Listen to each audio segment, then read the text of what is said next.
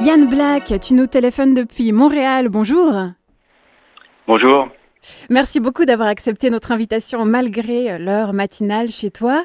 Tu es considéré comme l'un des pionniers du tatouage graphique, un terme qui regroupe en réalité plusieurs styles qui s'inspirent de la peinture moderne. Alors, pour les auditoristes non initiés, il se caractérise par des formes abstraites et géométriques aux lignes simples.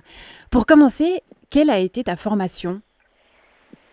Euh, moi, j'ai fait en fait une école de dessin animé. Puis, euh, quand j'avais 18 ans, en fait, j'ai été diplômé. Puis, ça m'intéressait pas vraiment finalement euh, le dessin animé, ce qui fait que je sais vraiment pas pourquoi encore maintenant. Mais j'ai été me faire tatouer à mes 18 ans. Non, vraiment.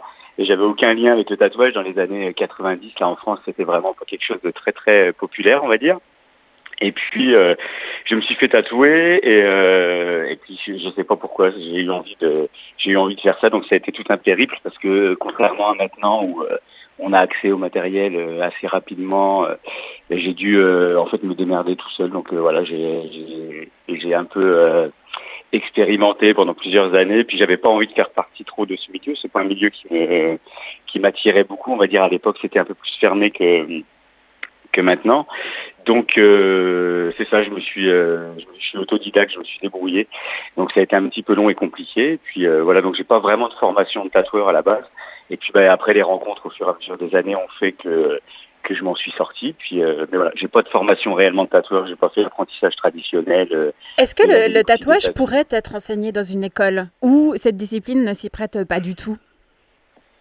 Bah ouais, éventuellement ça pourrait. Après, bah pour moi comment je le vois, puis euh, comment j'ai commencé, ça serait, euh, ouais, je sais pas, ça perdrait peut-être un petit peu de son charme, mais oui, effectivement, je pense que peut-être qu'il faudrait d'ailleurs, parce que là, je pense qu'en ce moment, on est en train d'assister à vu l'accès euh, facile au matériel, on est un petit peu en train de, je pense, d'assister à, il y, a beaucoup de gens qui se mettent au tatou rapidement là avec les stylos et tout, puis qui ont peut-être pas forcément les les connaissances nécessaires pour faire des choses qui vont être viables dans le temps et tout. Donc là, il y a peut-être une trop grande facilité qui fait que que ça peut devenir euh, problématique éventuellement avec des tatous qui vont pas bien tenir dans le temps, qui vont pas. Euh, il y a quand même des règles à respecter qui ne le sont plus vraiment. Donc peut-être que ça serait bien. Ouais, ça serait peut-être une bonne idée, une petite formation.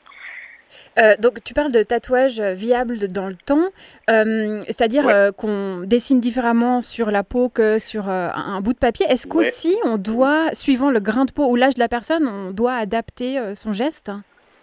Ouais, bien sûr, euh, avec chaque personne, avec chaque type de peau, c'est différent. Et puis ouais, effectivement, il y a des règles un petit peu tu vois une, ligne que tu vas que, tu vas tatouer, mettons un trait qui va faire euh, mettons un millimètre d'épaisseur euh, au moment de la réalisation, tu revois le tatou dix ans après, bah, le trait va faire 2 millimètres à peu près, tu vois, ça va s'étaler un petit peu sous la peau, ce qui fait que bah maintenant là on voit beaucoup de tatouages de plus en plus petits, des micro tatous, des machins et tout, effectivement, dans, dans, le temps, ça, ça va pas marcher, quoi. Bah, pour moi, c'est une bonne chose parce que ça va me permettre de pouvoir faire des bras noirs encore un petit peu jusqu'à la fin de ma carrière. Mais euh, ouais, je pense qu'effectivement, non, il y a, y a des, là, c'est devenu un petit peu, c'est un petit peu comme la photo, si tu veux, avec le iPhone, avec les pens et tout, c'est que tout le monde s'y met rapidement. Et puis, euh, puis voilà, c'est qu'il y a des petites choses quand même à savoir à la base. Et puis je pense que là, c'est un petit peu, c'est un petit peu oublié tout ça. Bah après, c'est pas si grave que ça. Au finalement, une vie humaine, c'est pas si long, donc euh, c'est pas, pas très grave. Mais mais voilà, c'est ça. Je pense qu'effectivement, ce serait bien de recadrer un tout petit peu, euh, au moins quelques petites choses pour l'hygiène et tout. Maintenant, on est vraiment, euh, on est vraiment au point, tout va bien, mais effectivement, à, ce niveau-là, c'est un petit peu, c'est un petit peu n'importe quoi là, je pense en ce moment. Tu es français, mais tu vis aujourd'hui à Montréal, et ta renommée dans le domaine est telle que certaines personnes en Europe s'offusquent de ton départ. Je cite un commentaire de fan ce serait sympa de sa part de revenir en France. combien, de, combien de temps s'écoule entre la prise d'un rendez-vous et le jour du tatouage chez toi? Euh, bah, Pas tant que ça. C'est, euh, bah, ça dépend un petit peu des périodes, mais genre six mois, euh, un an, quoi. Ça dépend. Hein. Ça dépend des fois. Alors tu dis pas tant que ça, mais, mais moi je trouve ça long quand même. Ah ouais, bah parce qu'avant c'était vraiment long. Puis là, je trouve que ça a réduit un petit peu avec le Covid. En fait, il y a plus. Euh, j'avais, je tatouais beaucoup d'Européens justement qui venaient me voir, bah, d'Européens ou d'étrangers, qui venaient me voir à Montréal. Puis là, les gens ils voyagent moins, donc euh, il y a moins d'attente qu'avant. Non, c'est, pas si long. Est-ce que, la cote d'un, est-ce que la cote d'un tatoueur peut être comparée à celle d'un peintre? Bah, c'est en train de. Bah oui, oui, il y, a déjà, il y a, déjà quand même des, des galeries et tout qui s'intéressent à l'art du tatouage. Donc ouais, ouais, je pense que ça, ça, il commence à y avoir une reconnaissance. Puis je pense que c'est, même je trouve que ça se fait un petit peu tardivement parce que quand tu regardes bien, c'est un art qui est vraiment lié à l'histoire de, l'humanité depuis le début. Puis il y a, vraiment des trucs, euh, c'est fou quoi. Le tatouage c'est super riche, euh, surtout maintenant là, ça s'est beaucoup ouvert. Avant c'était un petit peu fermé euh, sur les styles plus traditionnels, que ce soit américain ou japonais. Et puis là, depuis quelques années, c'est devenu fou. Là, il y a des trucs, c'est vraiment chouette quoi. C'est riche comme milieu. Donc oui, je pense que je pense que ça mérite d'avoir sa place dans, le milieu de l'art comme, comme les autres formes d'expression. Toi-même, tu considères que tu crées des œuvres d'art sur les gens?